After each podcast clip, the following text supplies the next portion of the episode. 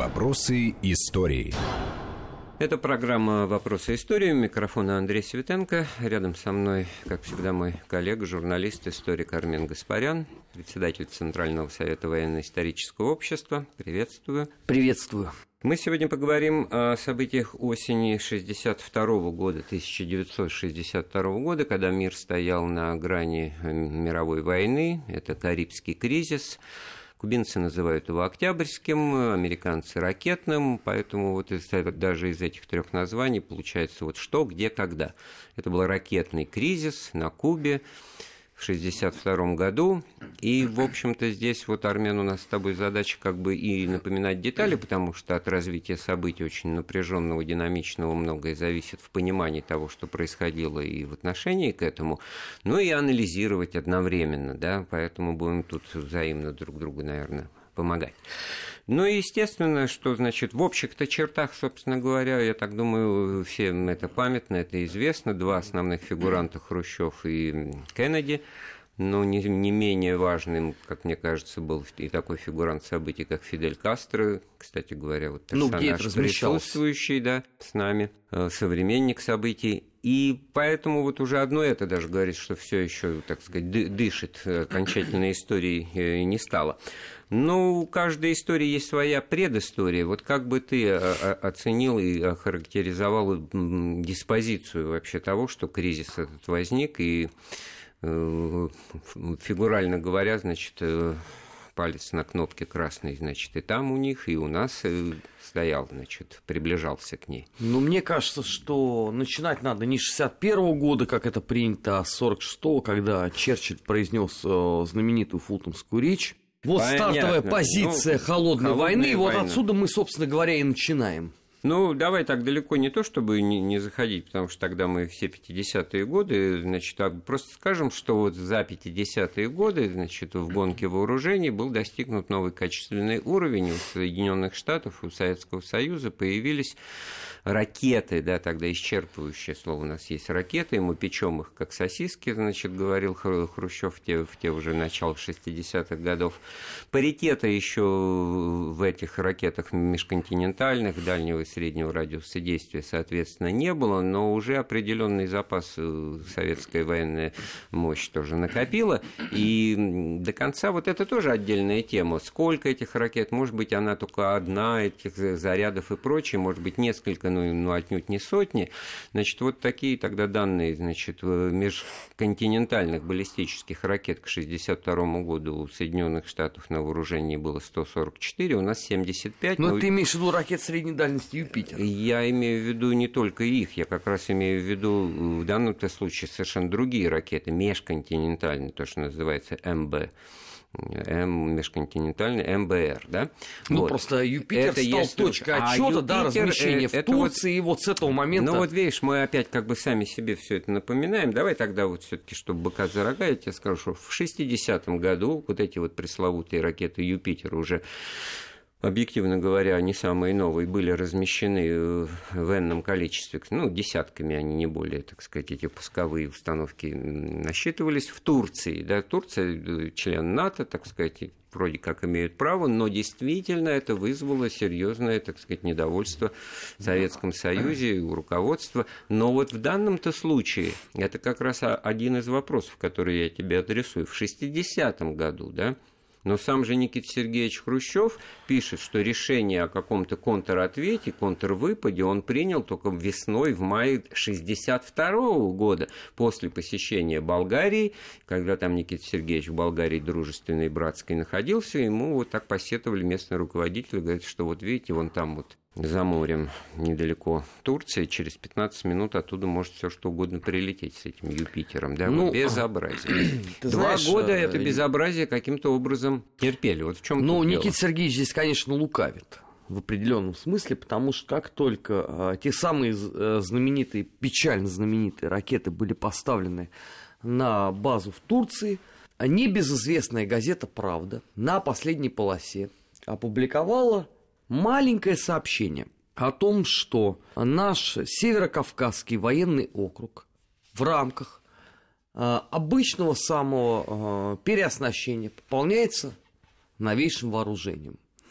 И почти сразу же в Турции, э, ну, в зоне близости Турции, скажем так, появились аналогичные Что вот совершенно ракеты. логично, параллельно и адекватная реакция Да, на этом участке, где возникает угроза, а, значит, предпринимать ответные действия. Но тут совершенно новое развитие событий Кубы. Ну, Армен, ответ же прост. В 60-м году еще о Кубе в том привычном для нас э, понимании, что это страна, которая строит социализм, что это наши друзья, что это гвоздь там, значит, в сапоге у подметках у Соединенных Штатов, что вот У это мирового вот капитализма, у мирового капитализма, этого-то еще не было, потому что о социалистическом характере кубинской революции Фидель Кастро начал заявлять только после вот этой вот интервенции, попытки агрессии, высадки на Плай Херон э, американ- американцев и, значит, кубинцев из числа иммигрантов. То есть э, в 60-м году еще под большим знаком вопроса все эти бородачи Барбуда с Мачо, эти Че Гевары, значит, они считались какими-то леваками, анархистами. И, в общем-то, так сказать, вот один только пример. Свой первый зарубежный визит после победы Кубинской революции Фидель Кастро совершил куда? В Соединенные Штаты Америки. Ну, здесь еще важно Вот это понимать... вот я вот очень интересный момент, который принципиальный уверен, момент, о котором в голове не а, держит. у нас очень много говорят, но при этом у нас не уточняют первопричину. Почему, собственно говоря, нам потребовалось вести ракеты именно на Кубу? Вот э, огромный э, пласт вопросов с Карибским кризисом. Советские ракеты везут туда. И всегда есть обоснование, что Куба наш братский партнер. А почему именно туда? Вот я тебе теперь адресую вопрос. Ну, потому что к 1962 году, уже если, так сказать, развертывать картину противостояния и какого-то э, асимметричного ответа, ну, даже еще более жалящего, то тогда Куба уже становится местом вполне, так сказать, приемлемым, потому что там и режим соответствующий, и гарантии того, что он у нас под контролем. Хотя вот с этим отдельная тема, как пришлось потом в, в, в финале решения Карибского кризиса уже напоследок уговаривать самого Фиделя Кастро, и Микоян туда специально летал для того, чтобы он не, не, не испортил эту картину, значит, примирение между Кеннеди и Хрущевым и, по большому счету, между вот старшими, что называется, США и СССР, не, не сыграл бы свою какую-то отдельную партию, не, так сказать, провокации. Хотя забегая вперед, там, значит, в момент самого жесточайшего напряжения в конце октября они, значит, был сбит очередной самолет американский разведчик У-2, последствия были непредсказуемы. После этого можно было ожидать, так сказать, удара со стороны Соединенных Штатов. Я понимаю, что я на твой вопрос как бы не, не ответил. Не очень, да, потому что мы не обсуждаем главное. А зайдем с другой стороны. А была у нас точка, с которой мы можем запустить по Соединенным Штатам вот те самые пресловутые ракеты. И может быть тогда у нас, э, по сути, Куба является вот той точкой опоры, ну, да какой, с которой мы да, и можем запускать. И отсюда тогда да. и возникают все вот эти вопросы. Ну, ведь, наверное, тогда, в начале 60-х, не было еще такого вида вооружений, значит, ядерного, как атомные подводные, так сказать, лодки, в которые могли бы даже из подводного положения наносить вот такие удары ракетами, да? И в этом смысле, да, это должно было быть что-то такое наземного базирования. И, кстати говоря, нет большого еще потенциала, пришлось демонтировать ракеты на западных рубежах Советского Союза, в Украине стоящих, числом 40 штук, Р-12 и Р-14, это я просто уже канву событий реальную, так сказать, общеизвестную повторяю, 26 пусковых установок, значит, Р-12 и 14 Р-14 первые дальности полета 2000 километров, вторые 4000 километров, что, учитывая близость Флориды или Флориды, в общем-то, поражают и Вашингтон, и, значит, большую территорию Соединенных Штатов. То есть это действительно э, заноза такая, причем в самом, так сказать, подбрюшье в Мексиканском заливе. Я-то считаю, что все это именно вот так вот э, закуклилось на 62 год, потому что, с одной стороны, реакции на размещение ракет в Турции, реакции на вот знаменитый, так сказать, эм, полет Пауэрса У-2, это все очень близко, это охлаждение, это проверка, что называется, того, что уже накоплено и может быть использовано. То есть, ну, когда это впервые, вот это вот впервые и должно было произойти. Ну хорошо, а для чего такая сложность? Для того, чтобы грозить Соединенным Штатам Америки, Америке, в принципе, не очень-то нам нужно было, ну, по логике, да, вести заряд на Кубу. Под боком у нас Федеративная Республика Германия. Вот там, пожалуйста, Военные базы конечно. Соединенных Штатов Америки. Пожалуйста, прямой наводкой, хоть с территории Польши, хоть с территории Болгарии, хоть с территории Советского Союза, ты можешь угрожать. Я разгадал а твою цель фишку, грозить мы будем Я шведам. разгадал. Ты пытаешься э, сейчас сыграть э, роль либерального советника из кабинета э, Джона Кеннеди, Не, который почему? вот Я тоже, пытаюсь в сыграть общем-то, пожимали роль плечами. маршала, и- а, по-моему, артиллерии, да, а, Воронцова, который задал совершенно справедливые вопросы. Почему так сложно, если можно проще?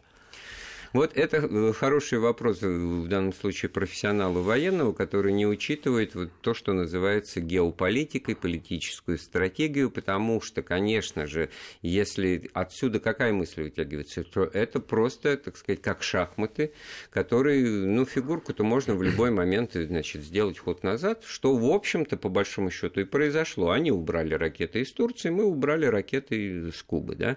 Поэтому-то я-то даже готовился в этом, в этом разговоре такие вот морально-этические близкие мне Вот любимая фраза. сюжеты разобрать, понимаешь, вот э, то, что потом многими случаями возникало э, в дипломатическом э, значит, общении, вообще в общественном мнении, вот это вот, а их там нет никаких ракет, откуда, откуда взялось? То есть советские-то люди поначалу получали информацию, что нет, просто американцы блокировали остров Свободы, не пускают наши корабли с, с гуманитарной помощью, со сгущенкой, там, продовольствием и прочее, вот безобразие какое. А на самом-то деле, это уже октябрь 62 года, когда они карантин и блокаду объявили, а, да, а к этому времени уже эти пусковые установки были размещены-то. И это, в общем-то, получается некий такой э, хитроумный ход, который и, и сыграл. И потом я, я готов эту цитату Никиты Сергеевича привести, ну, в конце разговора. Ну хорошо, сделаю. даже если допустить, что а, существуют у нас морально-этические нормы, и Соединенные Штаты Америки грозят а, Кубе, но нам вот со всех точек зрения, в принципе, проще накрывать Европу. И проще даже накрывать Турцию. Зачем такая сложность? Зачем снимать установки с Украины, оголяя фронт? Да, а поскольку я так напоминаю, что 1962 год это не столь давно после того, Ну, как это хорошо. э, затихнула Очередное война. проявление, причем очень такое сильное и такое продуманное, системное волюнтаризма и субъективизма со стороны Никиты Сергеевича. Вот такой ответ тогда, да? Потому что Воронцов, э, военные, говорят либо то, что это, так сказать, слишком сложно, либо там, как э, Плиев, который на Кубе находился, готовы нажимать на все кнопки, которые у них под рукой, раз такой приказ есть, так что же, надо, надо и воевать. Опять согласен, но тогда возникает другой вопрос. Ведь э, еще до Карибского кризиса у нас э, в стране прошли испытания ядерного оружия.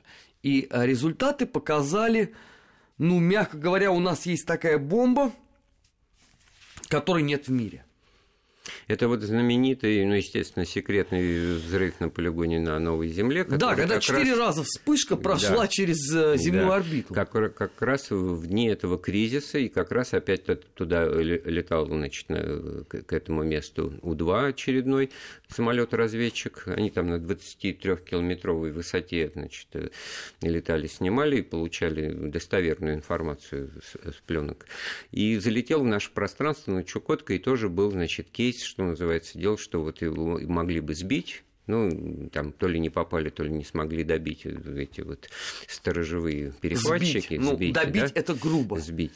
Вот, он, он, так сказать, улетел, и, слава богу, благополучно во всех смыслах, потому что развитие вот это вот, так сказать, часть истории не получила.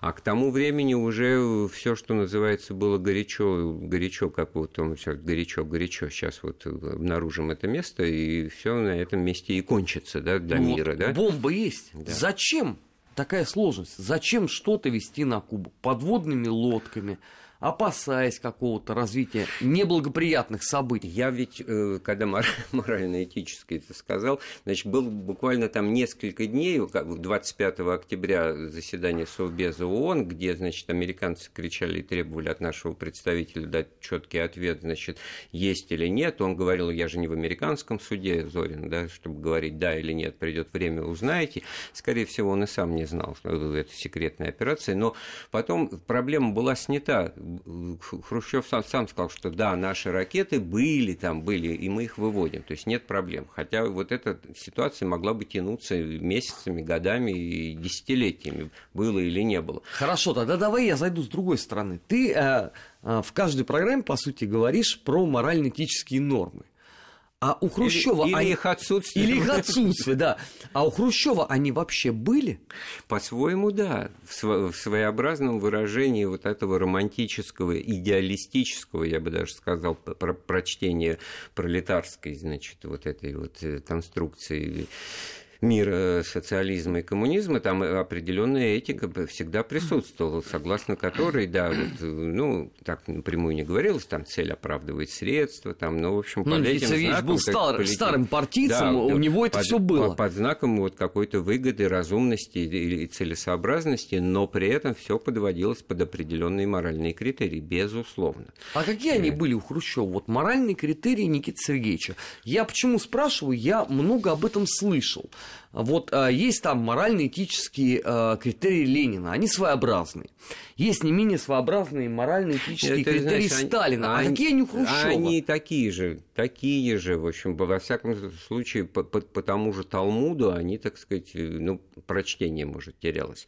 Вот смотри, это идея мирного сосуществования, тоже очень интересная Но это тема. не его была идея, это, это была идея Маленкова. Вот. Хорошо, но он же ее реализовывал это же было в каждой речи «миру мир», и на каждом откосе вот железной дороги. Я помню, в детстве я учился читать по этим вот камушками выложенным «миру мир» везде, вот где только можно, «миру мир». Вот вдруг это появилось. Как раз это появилось вот в те времена.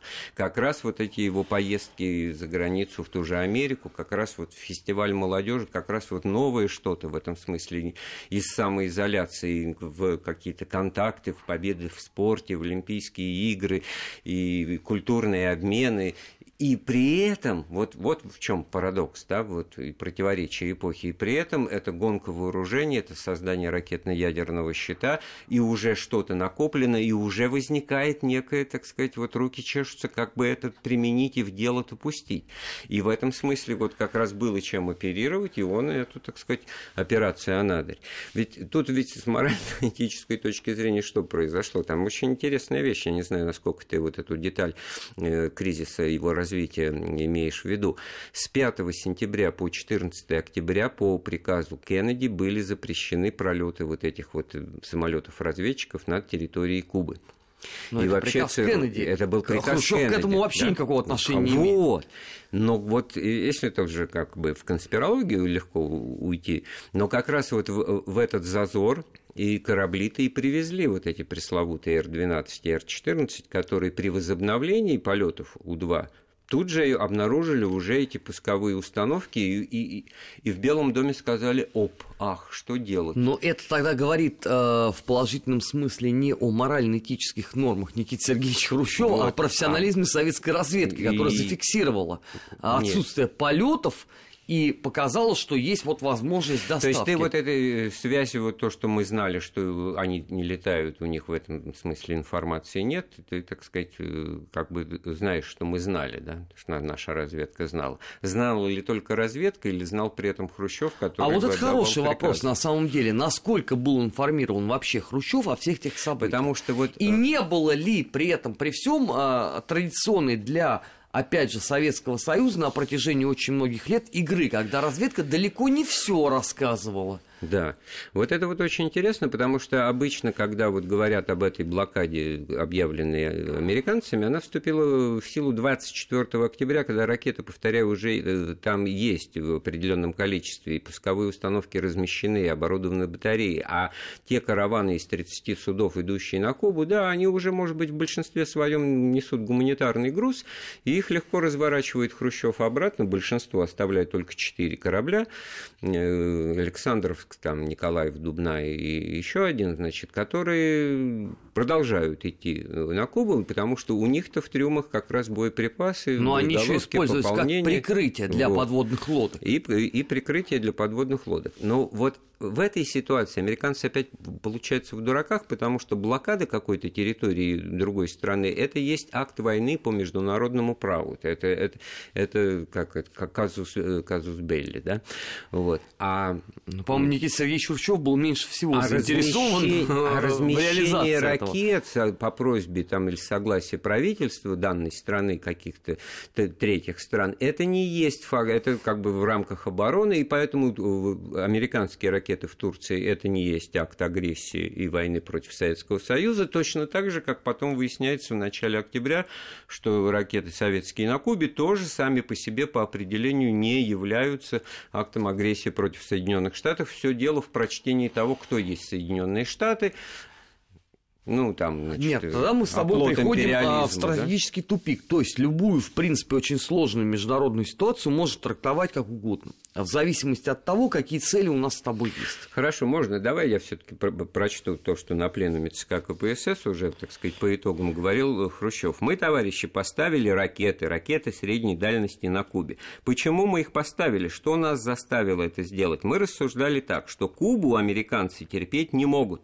Они это прямо говорят, что могут сожрать Кубу. Я вот с военными говорил, с маршалом Малиновским, и спросил его, если бы мы были на месте Америки, уже интересно, да? И взяли для себя курс сломить такое государство, как Куба и Фиделя Кастро. Сколько бы нам надо было, зная наши средства? Максимум три дня, и руки бы помыли потом. О, вот это вот бездна цинизма, да, я же когда говорю морально. А вот, кстати, вот сама по себе вот эта трактовка, она уже свидетельствует о том, что Хрущев продолжал мерить все условиями, а, например, 1945 года. Это вот его знаменитое выступление, которое потом а, цитировалось многократно европейскими СМИ, когда он Аденауэр говорил о том, что эти сюда пришли ухнуть нас, а мы так ухнули, что они ухнули. Вот это вот ровно продолжение вот этого самого. Это, кстати, то, что следующий пленум на самом деле предъявил Хрущеву. А, непонимание международной обстановки и неточную оценку ситуации в мире – Хотя вот смотри, в данном случае здесь у него абсолютно не репутация в истории не как ястреба, а как непонятно кого, как минимум, да. То есть им в этом смысле недовольны и, и либералы, и консерваторы, и, и сторонники жестких действий, и сторонники, так сказать, действительно Нет, либералы почему? Они вполне довольны, потому что хрущевская оттепель. Ну вот это еще одна, так сказать, э, Выставка картиночка, картин, картиночка там... к парадоксальности правления. С одной стороны, оттепель, но сам ты говоришь, что он потом на эту выставку приезжает и всех разносит в пух и прах, называя, значит, словом на букву «П». Там, а мне сказали, что они все там вот эти вот самые, так сказать, нетрадиционные ориентации. Вот его в воспоминаниях ответ по поводу того, что, значит, он сделал. Ну, как бы-то мы из Карибского кризиса на внутренний ушли, и я думаю, что после паузы нам надо с тобой все таки о Кеннеди поговорить, потому что тут, тут тоже есть интересные соображения. Вопросы истории.